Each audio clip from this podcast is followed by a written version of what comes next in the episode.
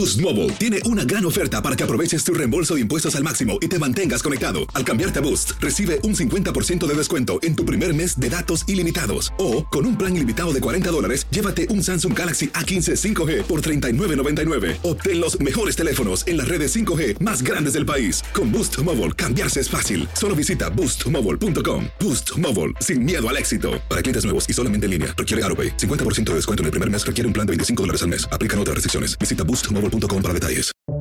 Buenos días, estas son las noticias en un minuto.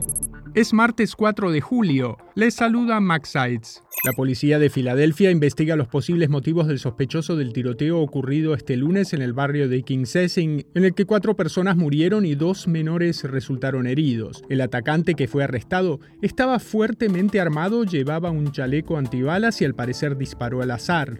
Las autoridades en Texas difundieron este lunes un video de una peligrosa persecución a alta velocidad de un camión que transportaba inmigrantes indocumentados. El hecho ocurrió la semana pasada. El conductor fue detenido por tráfico humano y evasión de la justicia. También arrestaron a 12 migrantes. La madre de Rudy Farías, el joven que desapareció en 2015 en Texas cuando paseaba a sus perros y fue hallado ocho años después, dijo que su hijo aún no se comunica con ellos, pero está recibiendo atención para superar su trauma. El servicio meteorológico advirtió que se espera una celebración del 4 de julio muy calurosa en el sur y el oeste del país, y que las altas temperaturas incluso afectarán el norte, mientras se pronostican fuertes tormentas en la zona central.